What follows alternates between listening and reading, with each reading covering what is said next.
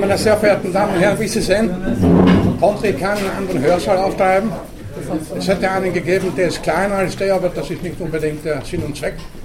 Wir können damit das Wetter schöner wird draußen im Votivpark uns hinsetzen und so Bier trinken und da wird das Ganze eine lockere Angelegenheit. Ansonsten hoffe ich, dass es Ihnen gut geht und darf also jetzt zunächst kurz wiederholen, was zum letzten Mal die wichtigsten Punkte waren. Wir behandeln also hier in diesem Semester philosophische Fragen der Biologie. Biologie, sagen wir gesagt, ist die umfassendste aller Naturwissenschaften bzw. Wissenschaften überhaupt, weil sie eine ungeheure Fülle von Objekten zu überblicken hat, Millionen verschiedener Organismenarten, wobei der Aspekt des Einmaligen nochmals hervorzuheben ist. Jede Art, auch jedes Individuum, jeder Entwicklungsprozess in der Biologie ist einmalig. Ein anderer wesentlicher Punkt, es gibt bei lebenden Systemen immer wieder das Problem der Grenzziehung. Also pointiert gesagt noch einmal, Lebewesen sind keine Quadrate, die man exakt definieren, abgrenzen kann, wie eben mathematische, geometrische Figuren und so weiter. Und wir haben hier immer mit gewissen Unwägbarkeiten bzw. Unsicherheiten zu rechnen. Ich wurde auch zum letzten Mal nach der Vorlesung von einem von Ihnen noch angesprochen und äh, möchte ergänzend dazu sagen, dass Lebewesen eigentlich chaotische Systeme sind. Wir alle sind Chaoten eigentlich und nicht nur wir Menschen, auch alle übrigen Organismenarten. Das heißt unberechenbar. Je komplexer ein Lebewesen ist, denken Sie an sehr intelligente Tiere, nicht nur Primaten, Schimpansen, Gorillas und so weiter, sondern auch etwa Katzen, Hunde, Schweine, Delfine, Elefanten, die sind unberechenbar. Sie können ein Verhalten, ein bestimmtes Verhaltensmuster natürlich herausfinden. Ein Hund kann, wenn er gut dressiert ist, unter ganz bestimmten Umständen immer wieder dasselbe machen. Das können Sie gewissermaßen voraussagen. Aber es kann einmal passieren, dass der aus unterschiedlichsten Gründen was ganz anderes macht. Sein Verhalten plötzlich ändert. Ein Hund, der niemals jemanden gebissen hat, wird plötzlich aggressiv. Das soll es ja gegeben haben, immer wieder. Das heißt, Hunde und eben auch andere äh, Tiere sind nicht berechenbar. Wir werden auf diesen Punkt noch später auch im Zusammenhang mit der Sinnfrage und so weiter äh, ausführlich eingehen. Überhaupt ist die Natur nicht wirklich berechenbar. Das glauben vielleicht einige Ökonomen und einige Techniker, aber wie es etwa die Ereignisse in Japan zeigen, die geradezu apokalyptische Ausmaße angenommen haben, ja, was soll man dazu sagen? Äh, die Natur macht, was sie will, unter Anführungszeichen, unter großen Anführungszeichen, weil es keinen Willen in der Natur gibt, ich komme dann gleich noch darauf zurück. Oder besser gesagt, die Natur macht, was sie muss. Unter ganz bestimmten Rahmenbedingungen, bestimmten Naturgesetzen senkt sich irgendwo im Meer der Boden oder was auch immer und schon kommt es zu einer ungeheuren katastrophalen Auswirkung, einem Tsunami, einem Erdbeben mit dann Hunderten, Tausenden Toten, also eine katastrophale Angelegenheit. Das betrifft genauso Vulkanausbrüche, äh, Dürrekatastrophen, überhaupt alles, was in der Natur für uns Menschen katastrophalen Ereignissen passiert, sind unberechenbare, nur bedingt, wenn überhaupt, vorhersehbare Ereignisse. Und das haben wir in der Biologie ganz besonders zu berücksichtigen, dass wir also äh, niemals exakte Prognosen im Sinne einer Berechenbarkeit der, des Verhaltens von Objekten, von Lebewesen erstellen können. Und das auch in der Medizin natürlich äh, als angewandte Biologie gewissermaßen äh, von Bedeutung. Sie können zwar für bestimmte Krankheitsverläufe aufgrund so und so langer Erfahrung bestimmte Prognosen machen, aber die Prognose kann sich auch völlig falsch sein. Und in einem ganz bestimmten Fall wird der Patient, die Patientin völlig anders reagieren, als das bisher alle übrigen Patienten Patientinnen gemacht haben. Und da kommt dann wiederum der Aspekt der Individualität des Individuums, der Einmaligkeit zum Vorschein. Wir haben dann zum letzten Mal auch kurz äh, die Frage, was Leben ist, äh, dahingehend beantwortet, dass die Biologie natürlich ganz bestimmte Kriterien für Lebewesen festmachen kann. Äh, beispielsweise, dass Organismen offene Systeme sind, äh, dass sie zweckmäßig organisiert sind, darauf komme ich heute dann gleich noch zurück, und andere mehr. Äh, und all diese Merkmale sind allen Lebewesen eigen und in dieser Kombination ausschließlich Lebewesen. Sind bei nicht belebten Objekten in dieser Konstellation nicht zu finden. Insoweit ist also Leben, sind Lebewesen äh, ziemlich klar definierbar, ist nicht im Sinne von Abgrenzen, wie schon gesagt, aber im Sinne von einer, Charakter, einer allgemeinen Charakterisierung. Wir haben dann auch die Frage kurz aufgeworfen, ob es außerirdische Lebewesen gibt. Das möchte ich jetzt nicht noch einmal äh, genauer wiederholen. Äh, vielleicht sollte man, so wie die Dinge auf unserem Planeten liegen, zuerst hier auf der Erde einiges in Ordnung bringen und dann äh, schauen, ob es anderswo auch noch Lebewesen gibt. Das wäre vielleicht unter unterschiedlichen Aspekten der gescheitere, die klügere Vorgehensweise. Gut, das in ganz groben Zügen im Wesentlichen die wichtigsten Punkte, äh, die uns zum letzten Mal schon. Ja, Philosophie haben wir noch kurz besprochen. Was ist Philosophie? Wie gesagt, ich sehe hier drei große Aufgaben. Einerseits die, eine kritisierende Funktion. Der Philosoph soll nichts hinnehmen, sondern Kritik üben an Konzepten, an Theorien und so weiter. Zweitens die Funktion der Synthese, also der Versuch eines umfassenden Weltbildes, nicht im Sinne einer enzyklopädischen Aufzählung, was es so alles gibt, sondern im Sinne des Erkennens von komplexen Zusammenhängen.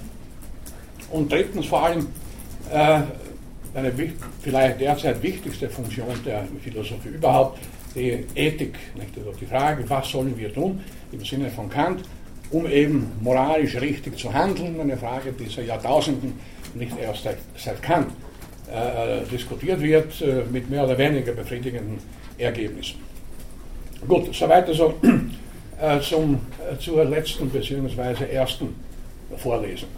Ich gehe jetzt zunächst einmal auf einen Aspekt ein, wie schon angedeutet, der die Zweckmäßigkeit betrifft, weil es hier eine ganze Reihe von Missverständnissen immer wieder gibt. Wenn man sagt, Organismen sind zweckmäßig organisiert, was heißt das jetzt? Wir wissen hier,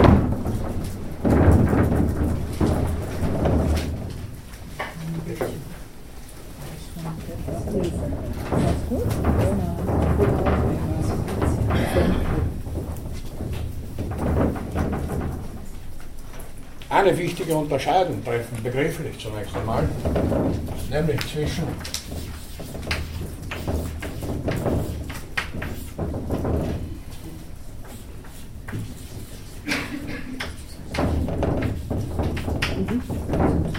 die Unterscheidung zwischen Teleologie und Teleonomie.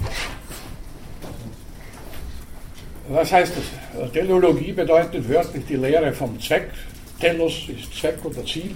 Das wird auf die Antike zurück, wie Sie leicht erkennen können.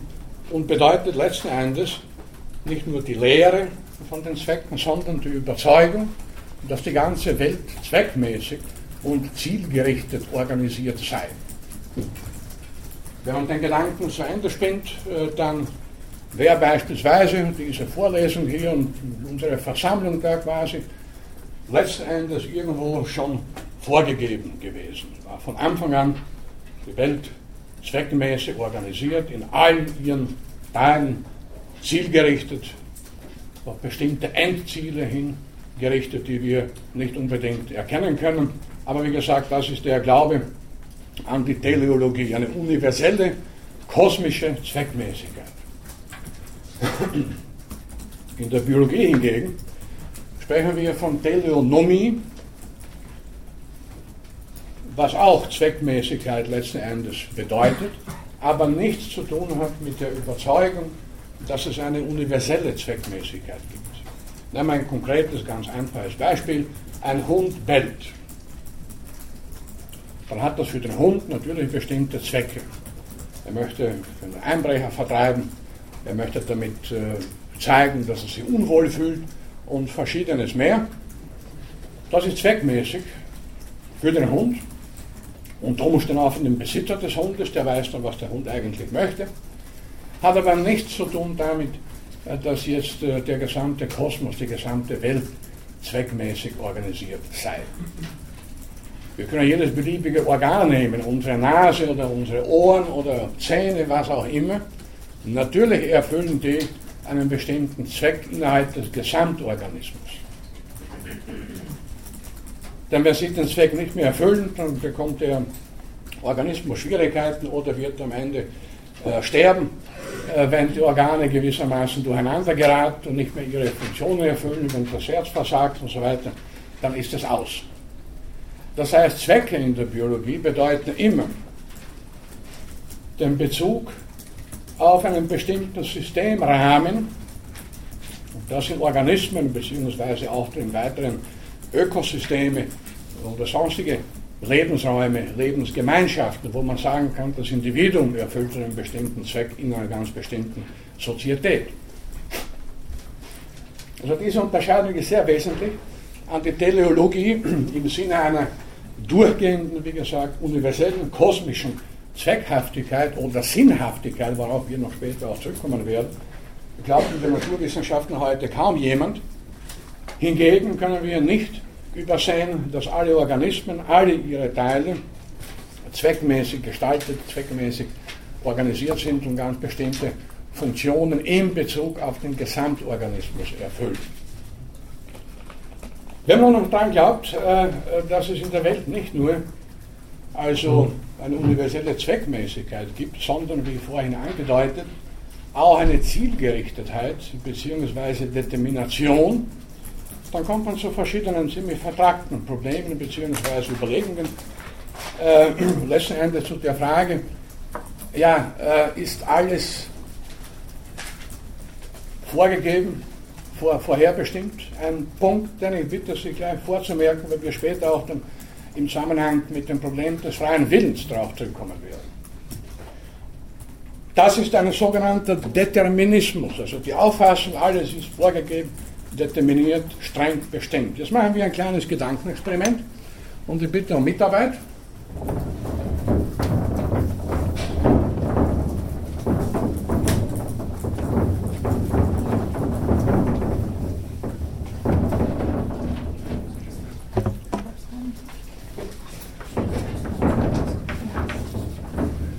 Zwei Personen, A und B, der Einfachheit halber, die einander nicht kennen, miteinander nie etwas zu tun hatten. Und jetzt hat A am 15. Juni ein Auto gekauft. B, wie gesagt, völlig unabhängig von A, die kennen sich nicht.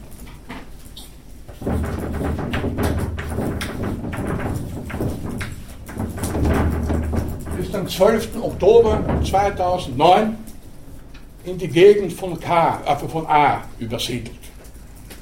Von der Marilferstraße in die Währinger Straße zum Beispiel. Am 18.01.2010 wurde B von A mit, einem, mit seinem Auto überfahren und war tot. So, wann stand dieses für B traurige Ereignis fest. An dem Tag, als A ein Auto gekauft hat, an dem Tag, als er B in die Währinger Straße übersiedelt ist, in die Gegend, wo eben auch A wohnt, oder erst am 18.01., also überfahren wurde. Oder war das völlig un unbestimmt? Hätte es auch anders kommen können? So, jetzt bitte um Vorschläge könnte man das Ganze, wenn wir jetzt konsequent teleologische sind, auch radikalisieren und sagen, schon zum Zeitpunkt, als die Erde entstand, stand das fest, wenn man jetzt wirklich vollständig teleologisch denkt. Andere Vorschläge. man könnte es nach der Kausalität also an sich argumentieren.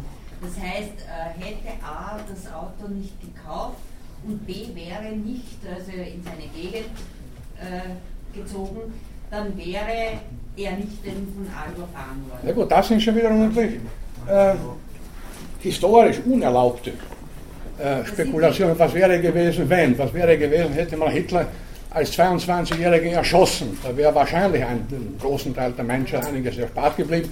Wir wissen es nicht, er wurde nicht erschossen. und äh, die Konsequenzen kennen wir. Bitte. Theologisch gesagt könnte man sagen, das weiß nur Gott. Ja, das, äh, damit kann ich nichts anfangen. dann brauchen wir überhaupt nicht darüber zu reden, was sein könnte und was geschehen könnte. Dann, dann liegt das. wann das, wann das äh, festgestanden hat. Na gut, weitere Vorschläge. Also ich finde, das ist ein reines Zufallsgeschehen. Das ist etwas, das wir einfach nicht beeinflussen können. Das ist, das sind Dinge, Ich glaube, Sie waren zuerst. Ja. Die Frage ist, ob das eine, ob das der 15., und der 12., also das Hinziehen in die Gegend überhaupt etwas mit dem, äh, mit dem Todfahren hat, weil das könnte ja auch passiert sein, ohne dass er in diese Gegend gezogen wäre. ja gut, also die Daten sind übrigens egal. Also Das ist frei erfunden, da können Sie, können Sie auch 16. nehmen, wie Sie wollen. Das hätte Gut. immer passieren können. Also meine Über Überlegung war mit der Wahrscheinlichkeitsrechnung, wie oft Verkehrsunfälle überhaupt, wie oft in der Gegend und das in der Richtung auszurechnen, wie die Wahrscheinlichkeit besteht, das überhaupt und wenn, das die zwei und wenn in der Gegend. ja, Okay, es Sie? ist einfach so, er ist zu einer bestimmten Uhrzeit aus dem Haus gegangen, nicht wie sonst immer könnte man, da kann man das jetzt ins Unendliche betreiben. Er ist jetzt einfach um die Uhrzeit rausgegangen, das macht er sonst nicht, deshalb ist er jetzt überfahren. Oder er ist in das Geschäft gegangen, ist dort tot umgefallen, deshalb ist er, äh, da kann er nicht, das ist rausgegangen, aber wie auch immer. Das ist, ja. Ich würde sagen, die Grundursache für seinen Tod war seine Geburt und das Datum.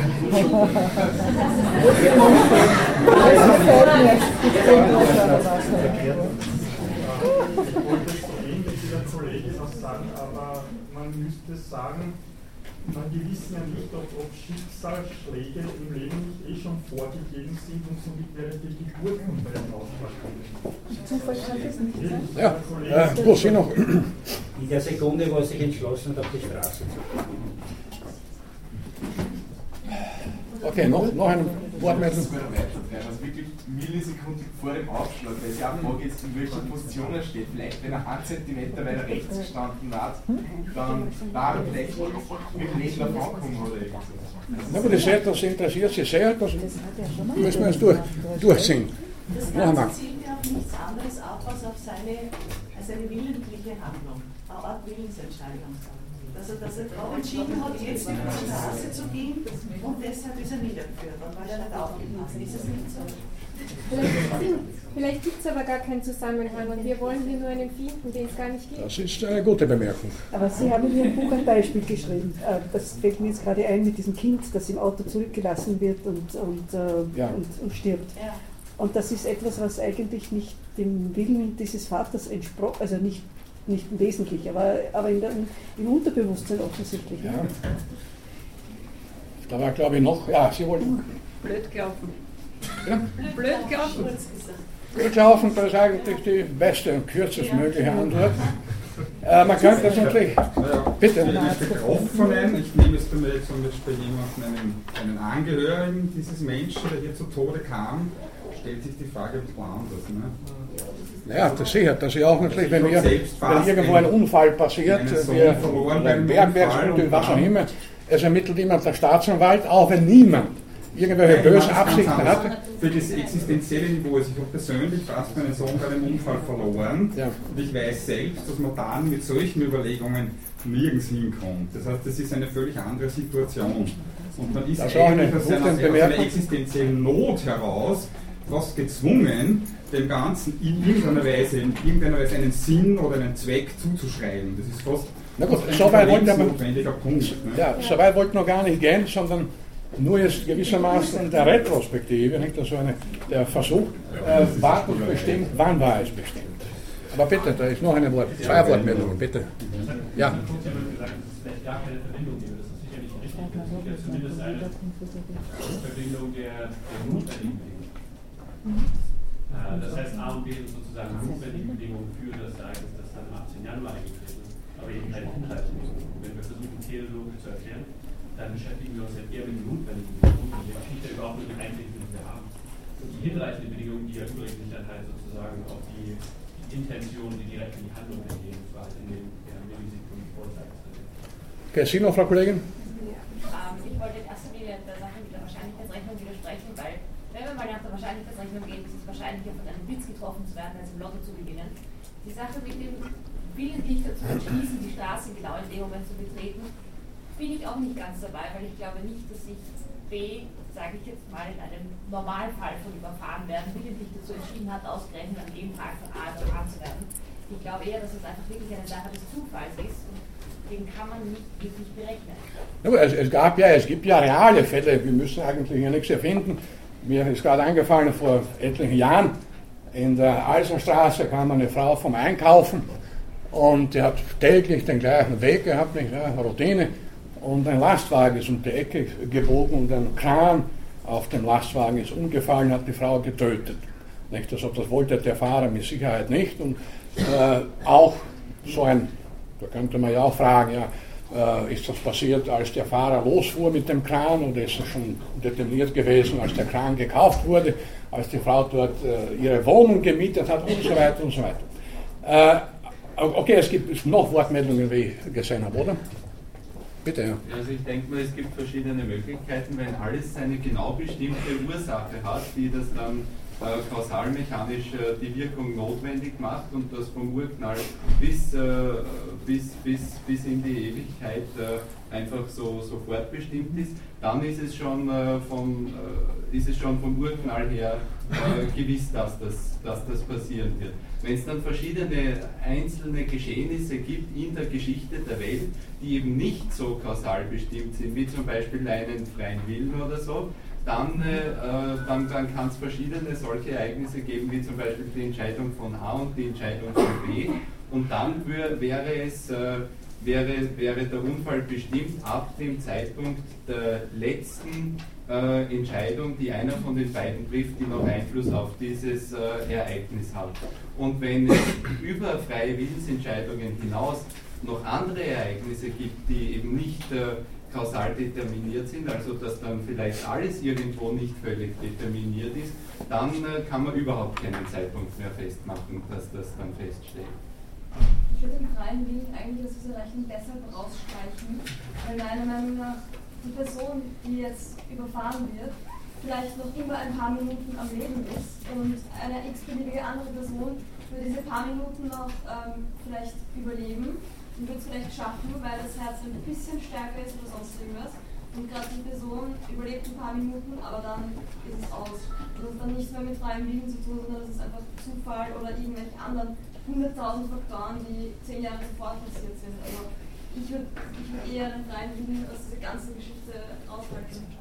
Es hätte natürlich, und damit tue ich, was ich eigentlich verboten habe vorhin, die Frage, was wäre wenn, was wäre gewesen wenn, es hätte natürlich an dem Tag, 18.01., als der Unfall passierte, unzählige Möglichkeiten gegeben, dass er nicht passiert wäre.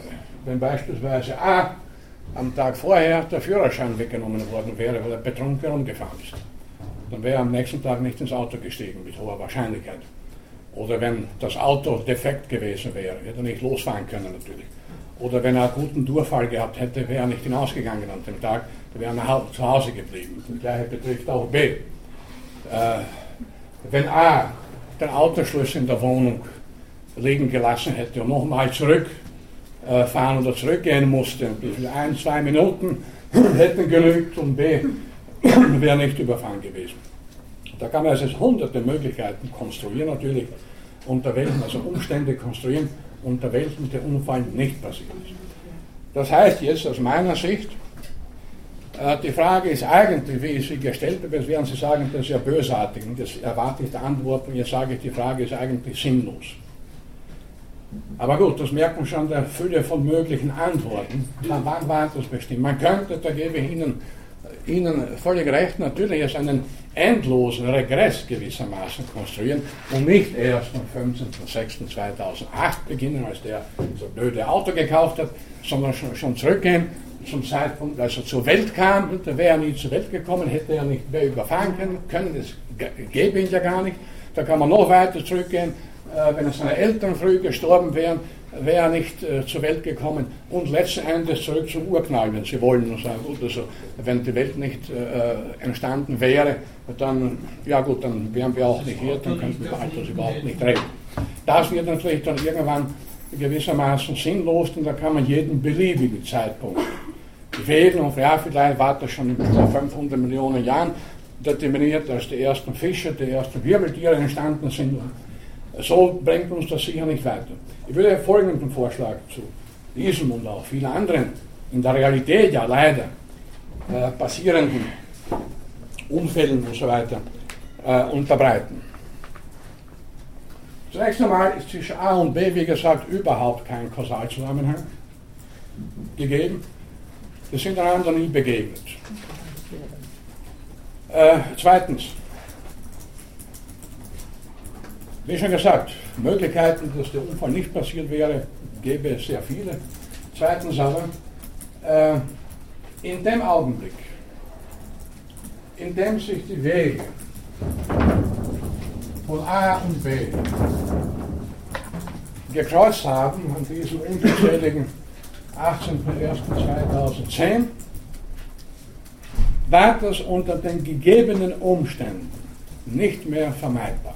In dem Moment, wo B seinen Fuß auf die Straße gesetzt hat und A schon sehr nahe war und nicht mehr bremsen konnte, da war das eindeutig aufgrund physikalischer Konstellationen determiniert.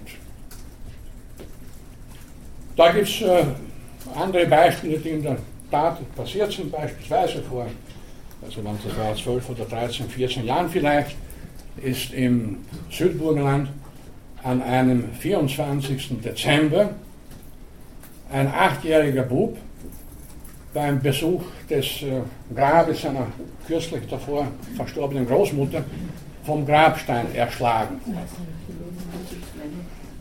Wohlgemerkt am 24. Dezember, heiliger Abend noch dazu. Ist mir klar, dass die Eltern vielleicht mit dem Schicksal gehadert haben und so weiter. Darum passiert das gerade uns, gerade unseren Buben und so weiter und so weiter.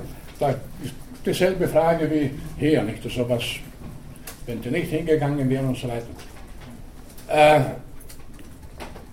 wie wahrscheinlich ist es, ich habe das damals einen Wahrscheinlichkeitstheoretiker gefragt, äh, wie hoch ist die Wahrscheinlichkeit, dass ein Achtjähriger am 24. Dezember von einem Grabstein erschlagen wird? Hat der Wahrscheinlichkeitstheoretiker gesagt, so unwahrscheinlich fällt aus jeder Statistik heraus. Gut, das ist kein Trost natürlich für die, äh, die es betrifft.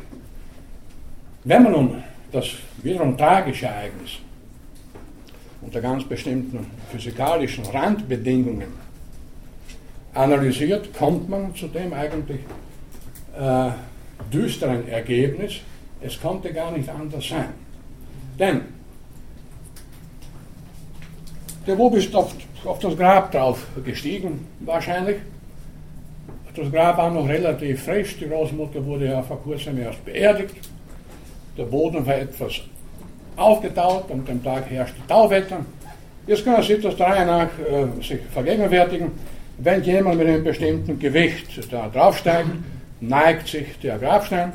Wenn der Neigungswinkel ein, ein bestimmtes Maß überschreitet, kann der Grabstein nicht anders als zu fallen.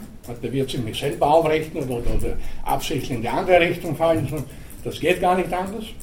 Nachdem die Schädeldecke des Buben, überhaupt des Menschen, jedes Säugetiers, natürlich nur eine bestimmte Last aushält und so ein Grabstein ein bestimmtes Gewicht hat, war am Ende dieses Ereignis unausweichlich.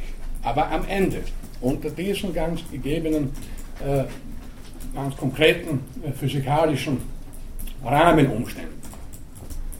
Das Ereignis war sicher nicht, außer wir glauben jetzt, äh, dass Gott oder irgendein ein mehr oder weniger weiser Weltherrscher, der irgendwelche Dinge im Sinne führt, außer man wird das nicht glauben, dann war das nicht im Vorhinein determiniert. das erst an dem Tag, zu der Stunde, in der Minute oder in den paar Sekunden passiert, als der Bub da auf, den, auf, auf, auf das Grab draufgestiegen ist, weil er Blumen dort äh, vom Grabstein hinlegen wollte. Wäre der Bub an dem Tag krank gewesen, wäre zu Hause geblieben, wäre das nicht passiert, wären die überhaupt nicht zum Friedhof gegangen, wäre das nicht passiert und so weiter und so weiter. Also ich glaube, ich persönlich ich bin kein Determinist, das möchte ich gleich betonen. Es gibt einige äh, Kollegen von mir, die Deterministen sind, das nimmt aber dann auch mitunter skurrile Blüten an, äh, denn wir kommen dann später noch darauf zurück und dann kann ich sagen, was ich mir auch getan habe, das äh, determiniert, ja, ich konnte das überhaupt nicht beeinflussen, nicht wahr? das ist da schon längst, das ist längst festgestanden. Äh, bitte. Ich muss aber schon etwas dazu sagen. Ähm, was Krankheiten betrifft, wissen wir, dass das vererbbar ist. Einige, ja. Einige, ja. Oder die Wahrscheinlichkeit höher ist in manchen Familien an dieser oder jener Krankheit äh, zu erkranken. Warum nicht das gleiche auch mit gewissen äh, Todes, äh, also Todesarten oder Schicksalen? Das könnte sich genauso vererben. Wir schauen immer nur das jetzt an, aber wir müssten ja eigentlich auch die Familiengeschichten genauer anschauen. Naja, aber das ist mir zu metaphysisch. Ja, Autounfälle sind ja nicht verehrbar, das wäre ja traurig. Wenn dann Nein, jemand seine Eltern, gab ja Kutschen oder sonst Naja, wenn jemand seine Eltern bei einem Autounfall verloren hat und wenn das erblich wäre, äh, sie ihn übertragen würde, dann ist er äh, eine tragische Figur. Der müsste dann nur darauf warten, bis er eigentlich auch überfahren wird. Man müsste das anschauen. Man muss es nicht gleich ausschließen. Also, das glaube ich nicht. Also, bitte. Aber ist ein nicht deterministisches Weltbild wirklich mit einer, Natur, mit einem naturwissenschaftlichen Weltbild vereinbar? Also beide. Determinismus ist nur ein schönes Wort für ich glaube an Schicksal, ich glaube an eine übergeordnete Macht, die alles regelt. Aber wenn die Gesamtwelt von Naturgesetzen bestimmt ist, dann ist es nicht so alles kausal, alles läuft wie Zahnräder, auch, wie diesem, wie, auch wenn es noch so komplex ist Ja, aber, also, ja, das Chaos hebt doch nicht den Zusammenhang von Ursache und Wirkung auf, oder? Das ist nur sehr komplex und wir können es nicht berechnen, aber, aber das Prinzip von Ursache und Wirkung ist doch nicht aufgehoben. Das Ganze hat sehr viel mit unserer Psychologie zu tun. Wir leben in einer komplexen Welt, die, wie schon gesagt, das war ja der Ausgangspunkt, im Großen, im Großen nicht berechenbar ist. Und in dieser komplexen Welt hat auch das höchst Unwahrscheinliche seinen Platz. Ein anderes konkretes Beispiel, das Sie werden sich noch erinnern können, vor eineinhalb Jahren ist eine, ein Airbus der französischen Linie äh, Air France in den Atlantik gestürzt. 220 Personen waren tot. Unter diesen, unter den Passagieren auch ein sechs Monate alter Säugling, der von dieser Welt eigentlich überhaupt noch nichts mitbekommen hat, naturgemäß, dazu war er zu klein. Und schon wurde er, ist etwas poetisch gesprochen, von der Natur hinausgewiesen, ob er überhaupt begriffen hat, dass er da ist. Auf der anderen Seite haben Sie das, mein beliebtes Beispiel, Leute wie den Sänger Johannes Hesters, der war voriges Jahr 107 oder 108 Jahre alt und gibt immer noch keine Ruhe. Jetzt könnte man natürlich äh, metaphysisch, theologisch und so weiter sich fragen, bitte, was ist denn das für eine Welt? Da ist einer, der ist sechs Monate alt, dem ist nicht gegönnt, älter zu werden. Das war sein erster Flug überhaupt, nicht wahr? Wie oft wird er denn schon geflogen sein in diesem Alter? Und schon ist er weg. Und dann noch eines, vor kurzem erst habe ich irgendwo gelesen, täglich sind 49.000 Flugzeuge weltweit unterwegs. Das sind pro Jahr ungefähr 1,5 Millionen. Ein Flugzeugabsturz also ist ein äußerst seltenes Ereignis. Natürlich, wenn ein Passagierflugzeug abstürzt, sind alle Medien voll, vor allem eine große bekannte Linie Air France, nicht wahr? Von, von, von Rio nach, nach, nach Paris. Äh, das war tagelang natürlich für die Medien ein gefundenes Fressen gewissermaßen, aber das ist ein anderer Aspekt.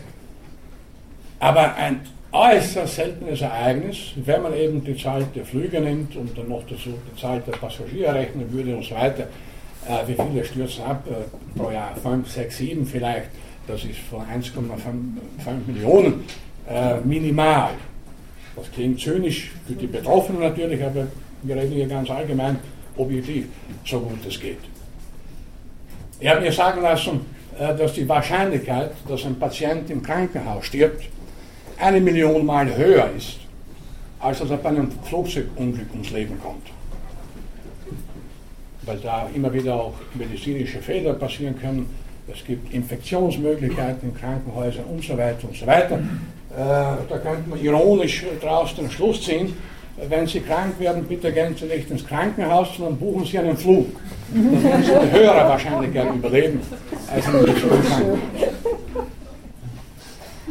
Aber wie gesagt, äh, so ein singuläres Ereignis, wenn es auch äußerst selten ist, Er erscheint uns, und das immer wieder bei unserer Psychologie, die auch zum Teil recht merkwürdig ist, er erscheint uns natürlich dann besonders hervorhebend und erwähnenswert.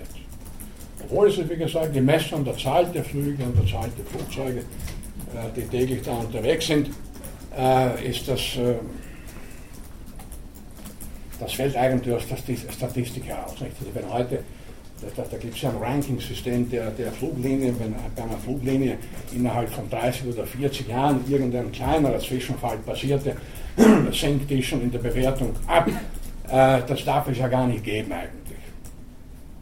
Aber der Punkt ist noch einmal der, dass wir in der komplizierten Welt, in der wir leben, auch mit unwahrscheinlichen Ereignissen rechnen müssen wenn bestimmte Konstellationen gegeben sind. Ich habe keine Ahnung, ich weiß auch nicht, ob das jemand wirklich geklärt wurde, warum diese Maschine da in den Atlantik gestürzt ist. Es hat geheißen, äh, gewaltiges Gewitter und so weiter, die Maschine ist auseinandergebrochen. Niki Lauda meinte, nein, so eine Maschine bricht nicht auseinander. Ich bin kein Fachmann für Flugzeugkonstruktionen. Es wird eine Reihe von Konstellationen gewesen sein, die dazu geführt hat, dass am Ende die Maschine abstürzen musste. Da gab es irgendwann kein Zurück mehr. Und da könnten wir jetzt natürlich zahlreiche Beispiele aus der Realität und auch weitere erfundene Beispiele uns vergegenwärtigen und kommen immer wieder zu dem Schluss, dass wir Kraft unserer Erwartung, die wir in dieser Welt haben, immer wieder die Dinge auch völlig falsch aus unserer subjektiven Perspektive bewerten. Das hätte es gar nicht geben können, das hätte gar nicht passieren dürfen und so weiter. Wie schon angedeutet, wenn irgendwas passiert, sofort ermittelt der Staatsanwalt natürlich. Wir wollen ja Schuldige finden. Gut, wo es keine Schuldigen gibt, muss es zumindest Ursachen geben.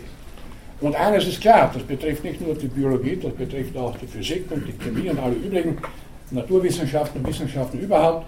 Es hat alles eine Ursache. Das ist banal.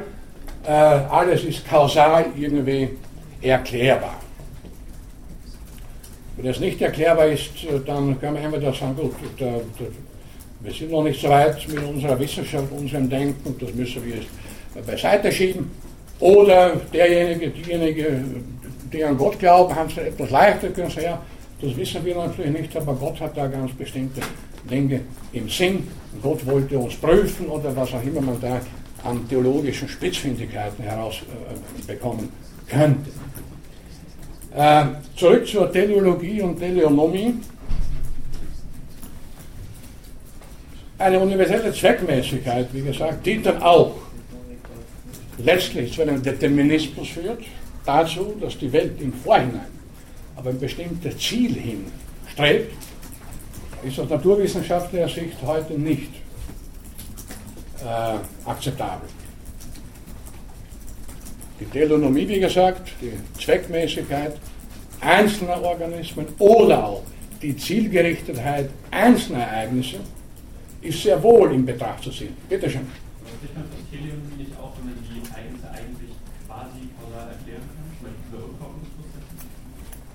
Ich habe das nicht ganz verstanden.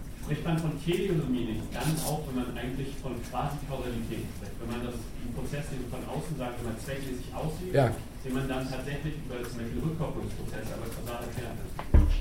Also äh, vielleicht zur Kausalität, der Begriff schon einige Male jetzt hier gefallen ist.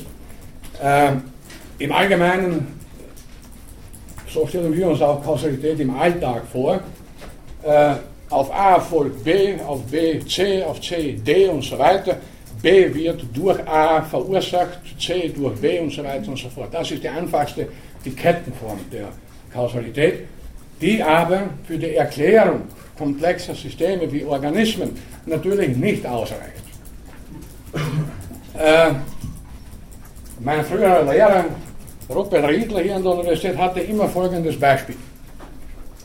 Wenn ich ein paar Münzen in einen Zigarettenautomaten hineinwerfe, dann ein Becken, der damals Smart geraucht, herauskommt, Ursache Wirkung ganz klar zweimal 10 Schilling. Heute müssen Sie schon ein mehr hineinwerfen, damit Sie überhaupt irgendwas rauskriegen. Falls Sie nicht rauchen, können Sie einen Schokoladeautomaten nehmen oder einen Kaffeeautomaten, was auch immer. Was soll denn, wie soll das anders sein? Münze hineinwerfen, das ist die Ursache, unten kommt was raus, das ist die Wirkung. So, jetzt müssen wir aber, wie gesagt, statt von dieser linearen, kettenförmigen Kausalität, aber im Bereich komplexer Systeme, eine, sagen wir, kreisförmige oder netzartige Kausalität annehmen, nämlich, dass die Wirkung auf ihre eigene Ursache zurückwirkt. Wir sagen, wie, was soll der Schwachsinn, wie, wie soll es äh, das Herauskommen von irgendwas, einer Packung Zigaretten, Schokolade oder, äh, oder irgendetwas, was soll das für eine Rückwirkung haben auf die Ursache oder auf den Verursacher, der da die Münze hineinwirkt. Ja, da muss man gleich auch den Blick erweitern und etwas über links und rechts blicken, über das singuläre Ereignis Münzwurf und irgendwas kommt heraus. Nämlich im Netzwerk des Gesamtsystems hat das sehr wohl Rückwirkungen auf den Verursacher. Zum Beispiel da sieht man das darin, dass alles, was man aus Automaten heute kriegt, egal was, immer teurer wird. Ganz klare Rückwirkungen von Wirkungen auf die Ursache bzw. den Verursacher. Der spürt dann aber sehr indirekt von dem Gesamtsystem. Der spürt das dann schon in seiner Brieftasche, da ist er wieder und so weiter. Und äh, nur wie gesagt, das ist ja auch das Problem in der Politik, in der Wirtschaft und so weiter, dass man eben immer äh, in Ketten denkt, in Kausalketten. So, wenn ich das mache, muss das kommen, dann mache ich das, dann kommt das und so weiter. Immer linear, wie gesagt, kettenförmig oder wie ein Pfeil, in eine ganz bestimmte Richtung fliegt, während wir bei allen komplexen Systemen, Lebewesen, sozialen Systemen, politischen Systemen, eine Netzwerkkausalität annehmen müssen, eine Wechselwirkung zwischen allen am Objekt beteiligten oder am Ereignis beteiligten Elementen oder Akteuren. Das sieht man natürlich im politischen Bereich, aber bitte im politischen Bereich agieren ja Organismen, also menschliche Organismen, das sind besonders gute Beispiele auch derzeit. Nicht, also kein Mensch hätte vorausgesehen vor ein paar Jahren oder noch vor einem halben Jahr, dass in der arabischen Welt plötzlich Revolutionen ausbrechen. Ich erinnere mich, meine Großmutter, die ist noch äh, 1890, glaube ich, zur Welt gekommen, die hat immer wieder erzählt, das war der Kaiser, die Monarchie, es hat sich keiner vorstellen können, dass es den eines Tages nicht mehr geben wird. Der war ja immer da mit dem weißen Bart und die Monarchie. Das war ein System, eine Struktur, komplett robust, dachte man. Und dann fielen ein paar Schüsse in Sarajevo, wie Sie wissen, und das ganze System ist zusammengebrochen. 1918 gab es keine Monarchie mehr, oder 1919. Und das betrifft alle möglichen historischen Ereignisse. Da sind wir dann wieder beim Determinismus. Äh, die sind so komplex, dass wir uns ganz einfach nicht vorstellen können, zumal wir in Kausalketten denken, äh, dass es einmal anders wird. Man musste noch zurückgehen in der Geschichte, man musste nicht weit zurückgehen, nicht in die Steinzeit, es genügt im Ersten, Zweiten Weltkrieg oder auch nur die letzten Jahre. Wer hätte sich zum Beispiel auch äh, 1980 realistisch vorgestellt, dass die beiden politischen Systeme Ost- und Westblock 1990, zehn Jahre später, nicht mehr existieren werden. Es gab, das habe ich vor kurzem erst wieder nachgelesen irgendwo, ich hatte es schon vergessen, 1975 eine riesige internationale Konferenz in New York oder in Chicago, weiß ich nicht mehr. Äh, da trafen sich äh, Politiker, äh, Ökonomen, Zukunftsforscher und alle möglichen Leute, die dachten, für die Zukunft verantwortlich zu sein und versuchten, Szenarien für die nächsten Jahrzehnte bis über das Jahr 2000 hinaus zu entwerfen. Sehr seriös, die haben, soweit ich das jetzt kenne, alle möglichen Parameter berücksichtigt, die momentane, damalige 1975 Weltlage, politische Weltlage und so weiter. Sie haben Trends, die erkennbar waren, berücksichtigt, soziale, wiederum ökonomische, politische Trends, klimatische Trends und so weiter. Sie haben die Geschichte vorher berücksichtigt, alles wirklich. Nur drei Dinge haben sie nicht gewusst, konnten sie nicht wissen. Das erste war eben der Fall des Eisernen Vorhangs. Auf die Idee kam keiner 1975. Das zweite war das Internet. Kein Mensch hätte 1975 sich vorstellen können, dass sie einen Text schreiben, einen Knopf drücken und der wird dann in derselben Sekunde gesendet. 1975 war ich 20 Jahre alt, hätte mir nicht vorstellen können, dass ich einen Brief nicht in einen Umschlag stecken und zur Post tragen muss. Ja, wie sonst? Das ging ja gar nicht anders. Ja, und das dritte, vielleicht mit dem zweiten Verbund, die sogenannte Globalisierung. Über diese drei Dinge hatten hochrangige Experten, setzen wir mal voraus, seriöse Leute, 1975 einfach keine Ahnung. Man hätte 19, und das war eigentlich kurz vorher, nur, nur 15 Jahre vor 1990, wo dann sehr viele Umstürze passiert sind, politisch zunächst, und das Internet kam, glaube ich, 1993 oder so, oder 92 weltweit, und damit nahmen Dinge ihren Lauf, die kein Mensch, kein Politiker, kein Ökonom, kein Physiker, kein Biologe, kein Philosoph, äh, kein noch so kluger Kopf hätte voraussagen. Es gibt in der Philosophiegeschichte, beziehungsweise auch in der Physik, eine interessante Überlegung, die man wiederum als äh, Spekulation, wenn Sie so wollen, bezeichnen könnte, die aber nicht uninteressant ist, und zwar nach dem Physiker äh, Laplace.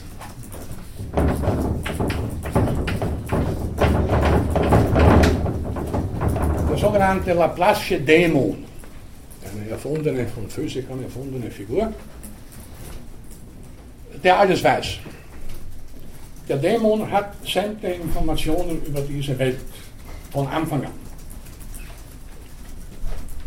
Die Frage an Sie jetzt, könnte so ein Dämon, wenn es ihn gäbe, nochmal, alle Informationen über diese Welt, also kein Mensch kann das haben, aber bitte ein Dämon äh, mag es haben, der hat alle Informationen über diese Welt von Anfang an, seit dem Urknall, könnte der jetzt präzise Voraussagen treffen, und zwar im Detail. Könnte der zum Beispiel voraussagen, wo ich nach der Vorlesung hingehen werde? Bitte wieder um Vorschläge. Sie meinen nein. Nein. Warum nicht? Weil er ihren freien Willen nicht mit bekennt. Er weiß nicht, ob sie sich ganz spontan für was anderes entscheiden. Gut, er weiß, okay. Es gibt gewisse Faktoren, die aus der Vergangenheit mit reinnimmt, aus der Historie. Ja. Das stimmt, aber sehen wir es von mir oder von Personen ab, nehmen andere Ereignisse physikalische Phänomene und so weiter, die kann, der Wille keine Rolle spielt. Er könnte das so ein Dämon voraus, hätte der voraussagen können, dass am letzten Freitag in Japan in Fukushima ein gewaltiges Erdbeben passiert, zum Beispiel. Also wenn er wenn es auf dieser, aufgrund dieser Unwahrscheinlichkeit, ja, dass er alle Informationen hat von Anfang an, dann ja. Ähm, also das ist so unwahrscheinlich, dass es das gibt. Ich sage trotzdem nein, aber ich werde das noch begründen. Gut, bitte. Wenn er jetzt die Idee hat und das voraussagen kann, der veröffentlicht seine Ansichten, würde er ja wieder alles verändern dadurch. Ja, bitte. Ich sage nein, weil ich glaube, dass es trotzdem an alle Ereignisse gespeichert hat, trotzdem nur Spekulationen sind, keine Vorhersehbarkeit. Ich sage, das ist eine Spekulation, aber das ist sehr berühmt geworden nach dem äh, Physiker und Philosophen äh, Laplace. Es haben sich seit viele Leute den Kopf darüber zerbrochen, wenn es so etwas gäbe, einen Geist, einen Dämon, was immer, der alle Informationen hätte, das könnte auch Gott sein unter Umständen, der die Welt erschaffen hat, der müsste ja Bescheid wissen, äh, könnte man dann Einzelereignisse voraussagen. Aber bitte vielleicht noch einen Vorschlag. Ich wollte sagen, äh, dann müsste man ja auch davon ausgehen, dass man sämtliche Bewusstseinsvorgänge physikalisch beschreiben kann. Ja. Was ja durchaus nicht also ich würde hier mal unterscheiden zwischen zweierlei. Weil ich vorher gesagt habe, wohin ich nach der Vorlesung hingehen werde, dann haben Sie mit Recht gesagt, gut, das, das hängt von meinem Willen ab und so weiter. Ich könnte, also ich habe vorher gehe nach Hause, aber ich könnte spontan meine Meinung ändern. Vielleicht treffe ich unterwegs vom Schottentor einen Kollegen und einen alten Freund, da gehen wir auf ein Bier. Da habe ich schon äh, mein Vorhaben geändert. Also nicht einmal ich wusste wohin ich gehen werde. Ich hatte vielleicht bestimmte Absichten, aber dann kam es anders, weil ich eben den getroffen habe und so weiter. Aber dann gibt es andere Ereignisse, an denen ja keine Personen beteiligt sind zunächst, leider dann in der Konsequenz. Erdbeben, Vulkanausbrüche, Tsunamis, Orkane und ähnliche Naturphänomene bzw. Naturkatastrophen, die auch nicht vorhersehbar sind. Man kann mit einer gewissen Wahrscheinlichkeit äh, sagen, gut, nachdem in der und der Region schon seit Hunderten von Jahren so und so viele Erdbeben passiert sind, könnte demnächst wieder eins passieren, natürlich, aber das sind dann schon sehr unpräzise Voraussagen. Denn eine exakte Regelmäßigkeit, äh, ich weiß nicht, in jedem Schaltjahr kommt ein Erdbeben, das gibt es nicht. Die Natur lässt sich nicht in irgendwelche Schablonen hineinpressen. Das hätten wir vielleicht gern, denn dann könnten wir tatsächlich alles, vor allem negative Ereignisse voraussagen und dann Maßnahmen treffen, rechtzeitig verschwinden von, von der Gegend und so weiter. Aber das geht eben nicht. Wir müssen also hier Folgendes festhalten. Sowohl der strikte Determinismus, also die Überzeugung, alles ist von vornherein im Einzelnen bestimmt, bis auf den konkreten Umstand, was Sie oder Sie oder ich hier nachher machen werden. Äh, diese Überzeugung ist genauso wenig haltbar wie es das andere Extrem, äh, dass es in der Welt völlig gesetzlos unter Anführungszeichen zugeht. Dass alles möglich ist. Das wiederum ist auch falsch. Aber bitte, Sie wollten noch sagen. Fragen, woher man die Sicherheit nehmen kann, dass es nicht so ist, nur weil es aus heutiger Perspektive einfach unendlich viel komplexer ist, als, als das jemals von uns erfassbar ist, natürlich. Das würde niemand bestreiten, glaube ich, aber das ist theoretisch, wenn man, woher nimmt man diese Sicherheit? Vor, vor 2000 Jahren hat man auch nicht davon ausgehen können, dass man irgendwann mal für den Regen, der vom Himmel fällt, eine kausale äh, Begründung finden kann mit äh, Verdampfung, ja. Wolkenbildung und alles. Und genauso können wir auch nicht wissen, was in so und so viel 1000, 100.000 Jahren, was wir dann nicht alles erklären können an Vorgängen kausal. Ja, das widerspricht überhaupt nicht dem, was ich sage, im Gegenteil. Äh, nachdem ja sich Dinge entwickeln, eine ganz banale, triviale Bemerkung, äh, die Welt nicht statisch ist und nie stillsteht, können wir heute genauso wenig sagen, was in 2000 Jahren sein wird, wie der alte Aristoteles etwa damals hätte voraussagen können, wie sich die Wissenschaft nur entwickeln wird und Technik und so weiter. Das wäre für den, wir müssen nicht 2000 Jahre zurückgehen, wie gesagt, es genügen ein paar Jahrzehnte.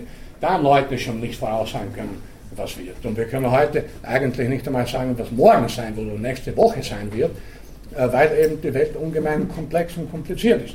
Aber das heißt nicht, das wollte ich nochmals gleich äh, betonen, das heißt nicht, dass grundsätzlich alles möglich wie das bei der Werbeeinschaltung für Lotto 56. Alles ist möglich, alles nicht. Es gibt bestimmte Wahrscheinlichkeiten. Es sind, wie ein Wahrscheinlichkeitstheoretiker wohl weiß, äh, alle Zahlenkombinationen gleich wahrscheinlich und gleich unwahrscheinlich zu, zur selben Zeit.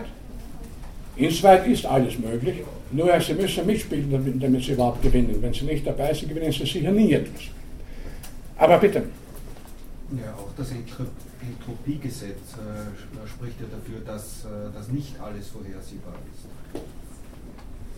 Gut, damit führen Sie einen weiteren komplexen Begriff ein, vielleicht zur Erklärung Entropie. Der Entropiesatz oder der zweite Hauptsatz der Thermodynamik, für diejenigen von Ihnen, die das schon vergessen haben, aus der Schulzeit, bedeutet, ich übersetze das sehr einfach in die Alltagssprache, dass die Unordnung in dieser Welt zunimmt. Im Alltag sehen wir das ständig, nicht? Also,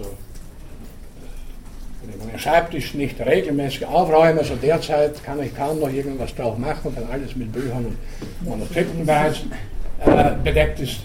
Ich weiß nicht, wie das kommt eigentlich, nicht? Obwohl ich da der Akteur bin sogar.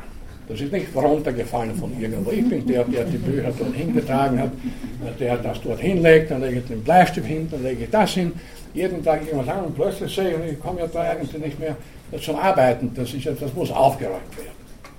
Und Sie werden sicher die Erfahrung gemacht haben zu Hause, äh, während der Mistkübel relativ rasch voll wird, äh, wird der Kühlschrank noch so schneller leer. ein, ein vierjähriges Mädchen, Tochter eines Freundes von mir, hat einmal ein kluges Kind äh, seinen Vater gefragt, Wieso wird eigentlich immer alles weniger? Das ist eine gute Frage. Wieso wird der Kühlschrank immer leerer? Und warum wird vom Klopapier immer weniger?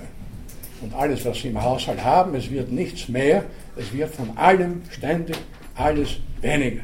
Sie müssen ununterbrochen, eigentlich sind wir ja in einer sehr traurigen Situation, vorweg zu einer Frage, die am Ende des Semesters noch diskutieren wollte, zum Existenzialismus. Wir sind ja alle in der Situation des Sisyphus, Sie kennen die Geschichte, der einen Stein ständig den Berg hinauf schiebt und kaum ist er oben, fällt der Stein wieder, er muss wieder beginnen. So geht es uns täglich. Wir müssen ununterbrochen den Kühlschrank äh, anfüllen. Ununterbrochen müssen wir. Aber der Staub, Staub wird immer mehr. Staub, der Staub ist sowieso während ich die Bücher auf den Scheiben immer noch selber hingelegt habe, den Staub habe ich sicher nicht dort draufgegeben. Der wird auch immer mehr. Äh, das ist richtig. Also das Negative wird immer mehr, könnte man sagen, das Positive immer weniger. Und wenn wir wollen, da irgendwie das Gleichgewicht zu halten, müssen wir uns ständig anstrengen. Und das ist natürlich die Situation aller Organismen. Um am Leben zu bleiben, da bin ich bei einer der Definitionspunkte der Lebewesen, müssen sie ständig Energie aufnehmen.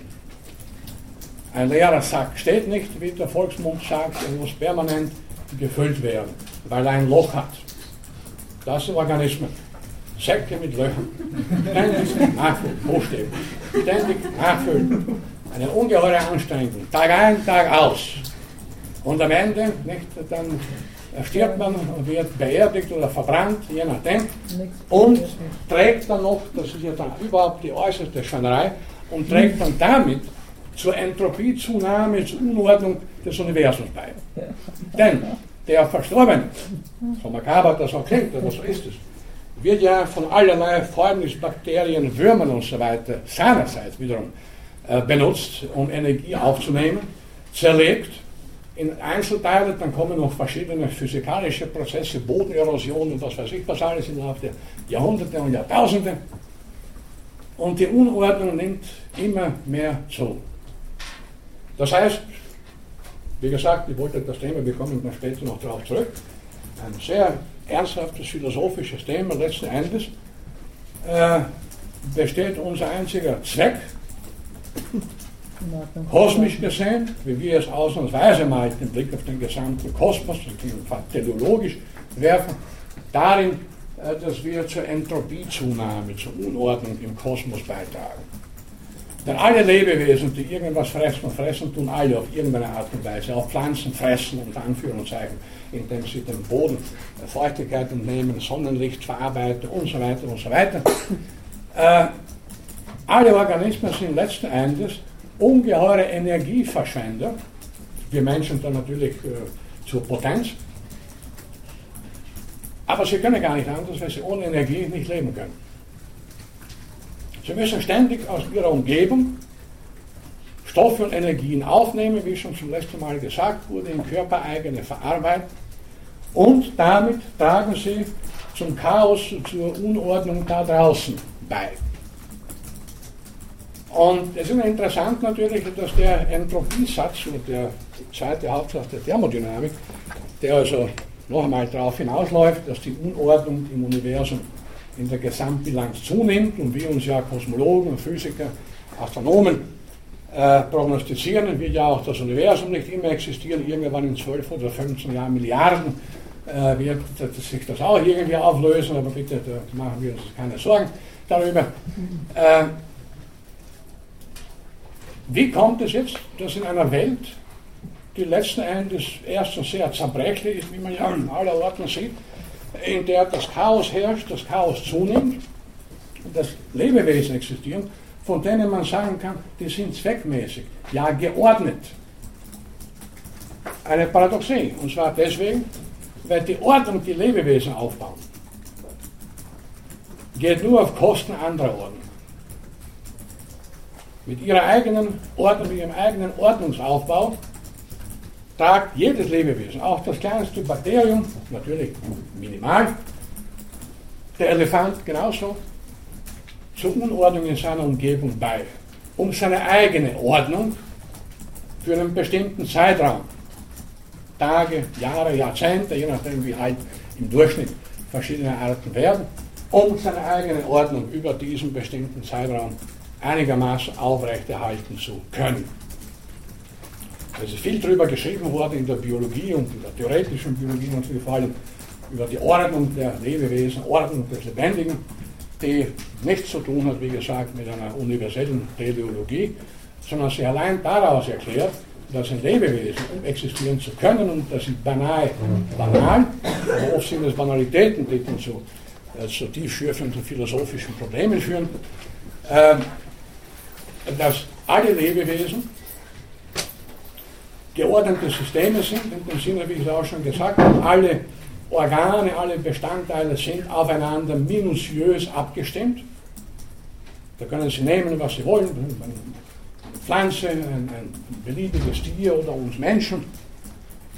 Alle Organe sind minutiös aufeinander abgestimmt und wir müssen natürlich, um das gesamte System aufrecht zu erhalten, trivialerweise Energien aufnehmen. Das geht in unserem Fall, im Falle eben auch anderer Lebewesen, nur über den Mechanismus der Nahrungsaufnahme.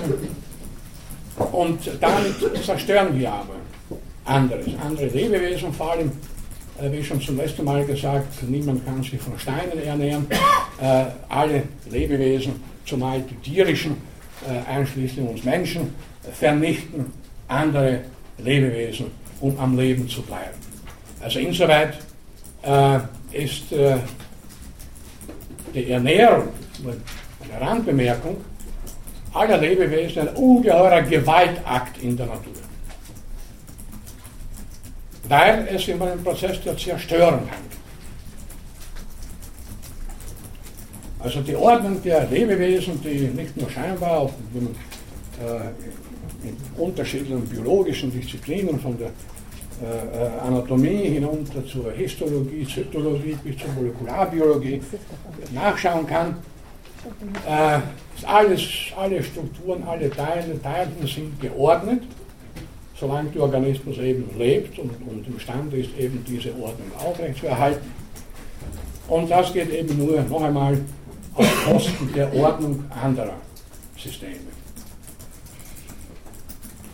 Aber jetzt bin ich schon fast ja, das war, weil der Kollege den Ausdruck Entropie in die Diskussion hineingeworfen hat, äh, bin ich schon abgewichen von dem, was ich noch sagen wollte über Determinismus und Indeterminismus. Wie gesagt, das ist ein strikter Determinismus, ist zumal im Bereich lebender Systeme nicht vertretbar, weil da zu viel Unvorhergesehenes, zu viel Unberechenbarkeit, Unwägbarkeiten Denken Sie an den Hund, der sich mal völlig anders verhält, als er jahrelang getan hat. Da genügt irgendein ganz spezifischer Anlass, der sonst nie gegeben war und der Hund verhält sich heute oder in einer bestimmten Minute so, wie er seinem sonstigen Verhalten überhaupt nicht entspricht oder wie man es überhaupt nicht erwarten würde.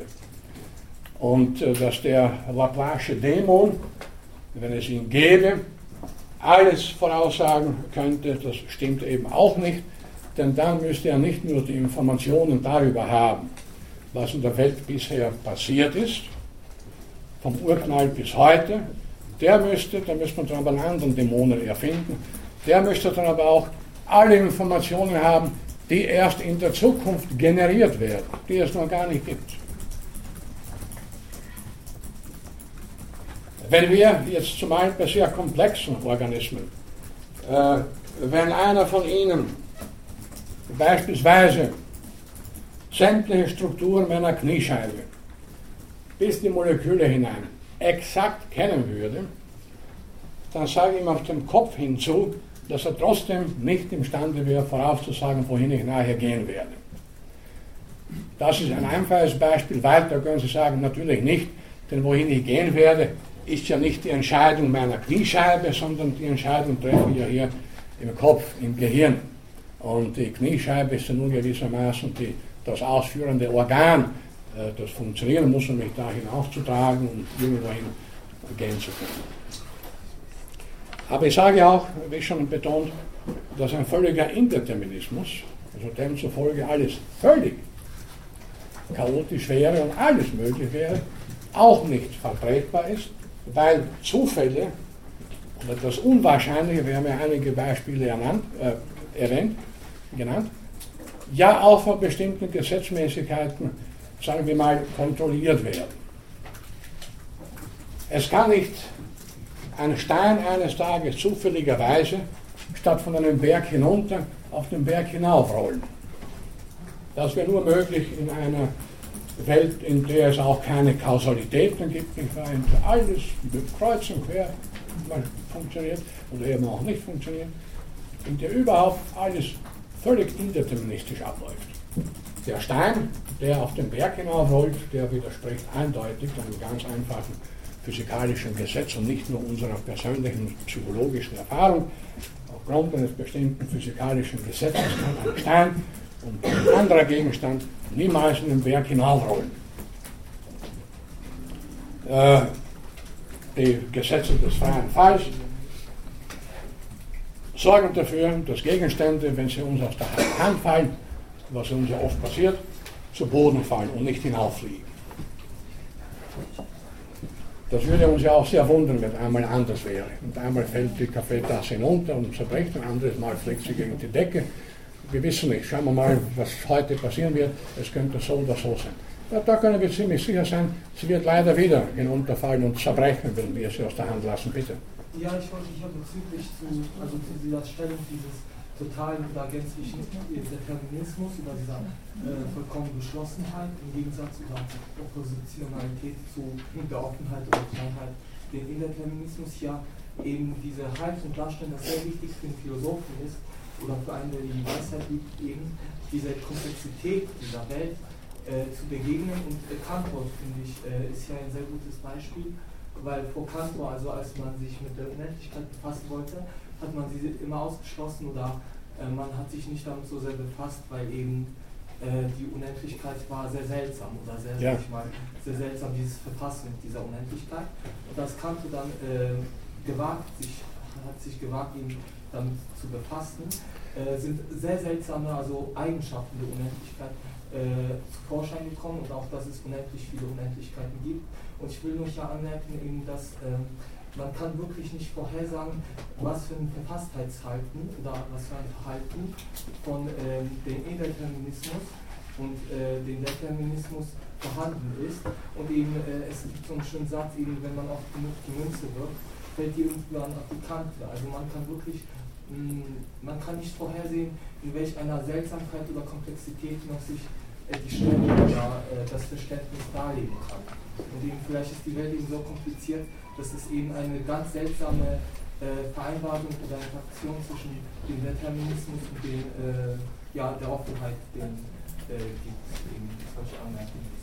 Ja, also da ist eine Reihe von Aspekten, die zum Teil noch auch später äh, zu diskutieren sein werden, vor allem auch dann, wo es um den Willen geht. Also das wollte ich noch wesentlich später eigentlich äh, diskutieren. Aber was könnte ich voraussagen am Verhalten eines Lebewesens konkreter? Nochmal, zu Hause zwei Katzen beispielsweise. Ich kann voraussagen, wenn die Futterschüsseln leer sind, werden die Katzen, wie sie das sind jetzt zwölf, Jahre alt, immer machen, entweder mich oder meine Frau darauf aufmerksam. Sie kommen, die Schüsseln, Schüsseln nachfüllen. Also die haben uns konditioniert. Nicht? Wenn eines Tages eine Katze das nicht machen würde und die Schüssel ist, dann ist sie krank. Ja, das kann gar nicht anders sein. Wenn Sie einen Hund haben, dann werden Sie Erfahrung wissen. Wenn die hungrig sind, dann machen Sie sie darauf aufmerksam. Das heißt, ich kann voraussagen, heute am Abend oder morgen, ich weiß nicht, wann die Schüsseln wieder leer gefressen sein werden, werden die Katzen wieder dieses mehr oder weniger stereotype, wenn auch ziemlich komplexe Verhalten wiederholen. Das, da ist die Prognose auf der Basis bestimmter Gesetzmäßigkeiten absolut korrekt und auch absolut erlaubt. Ich kann nicht voraussagen, wie alt die Katzen jetzt genau werden. Sie sind beide gesund. Katzen werden im Durchschnitt so 15, 16, 17 Jahre alt. Vielleicht stirbt eine früher, vielleicht ist sie noch älter. Das wieder kann man nicht voraussagen. Denn das kann ich nicht aus ihrem bisherigen Verhalten genau ableiten. Äh, und so können Sie es aus der Verhaltensforschung natürlich hunderte, tausende Beispiele nehmen, aus dem realen Verhalten unterschiedlicher Tiere, wird man natürlich bestimmte Gesetzmäßigkeiten herausfinden, weil eben nicht alles völlig chaotisch und indeterminiert ist. Es ist eben nicht alles möglich, sondern nur innerhalb eines bestimmten Rahmens, innerhalb bestimmter Rahmenbedingungen ist es möglich, dass die Katze das oder jenes macht oder etwas unterlässt und so weiter. Und wie gesagt, was den Stein betrifft, der niemals hinaufrollen kann, da brauchen wir nicht weiter drüber zu reden. Und was den freien Fall betrifft, Gegenstände fallen also immer nach unten, wenn wir sie zu Boden, wenn wir sie aus der Hand äh, fallen lassen.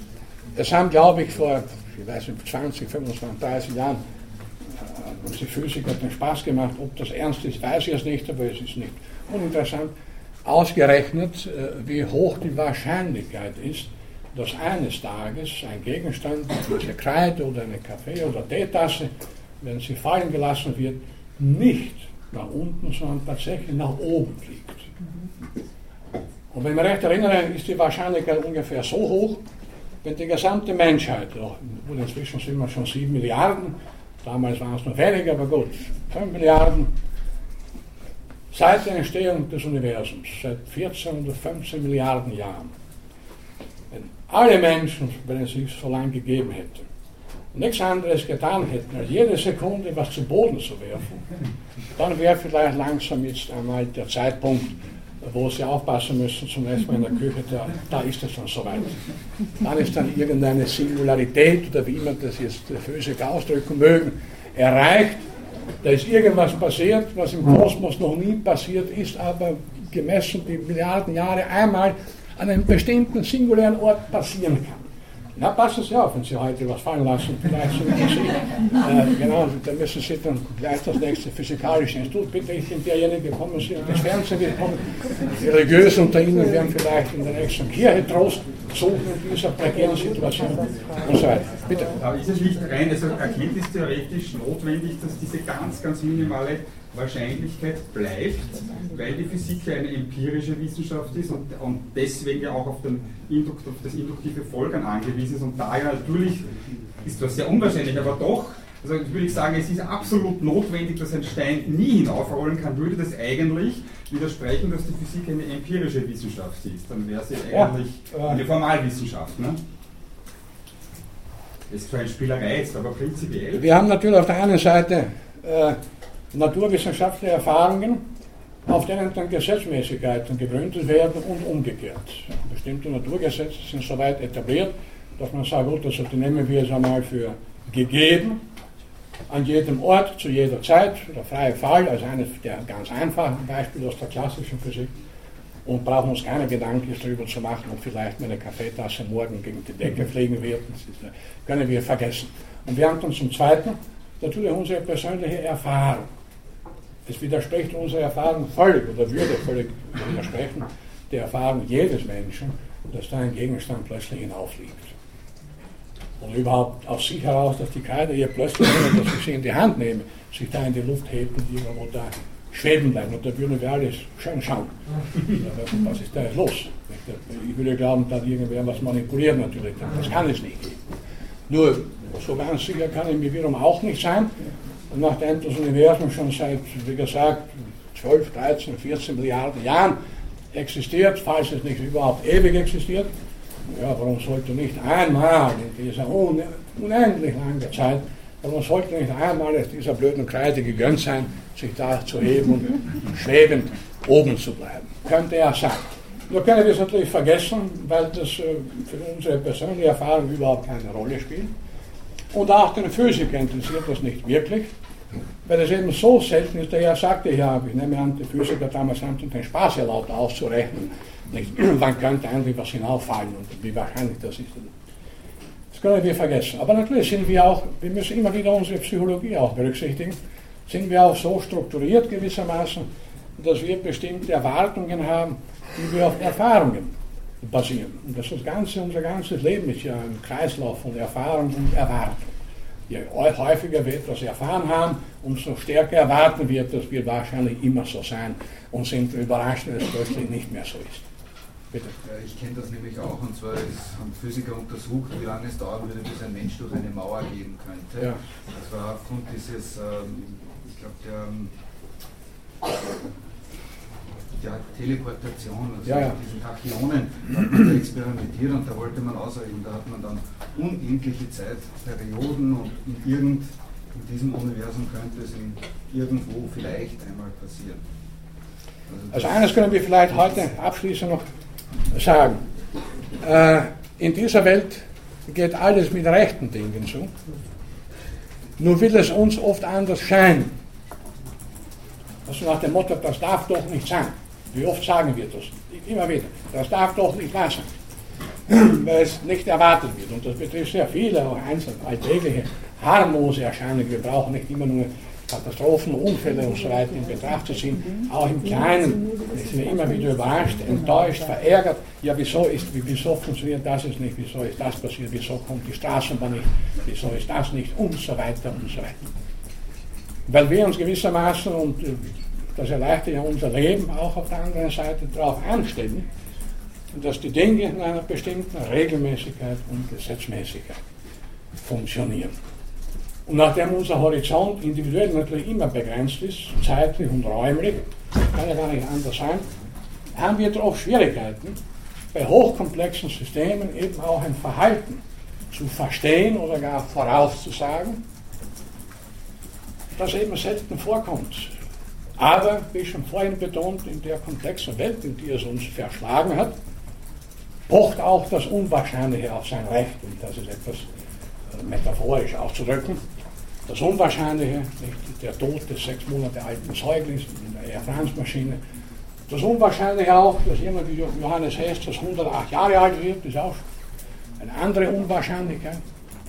Das Unwahrscheinliche, nicht wahr, dass äh, einem ein Grafen auf Kopf fällt, das hat, glaube ich, ein Engländer einmal viele solcher Beispiele gesammelt, das füllt ein ganzes Buch, wenn man Jahrhunderte nimmt, was alles passiert ist, an Einzelschicksalen sozusagen, die äußerst selten sind, aber eben unter ganz bestimmten Konstellationen passieren können.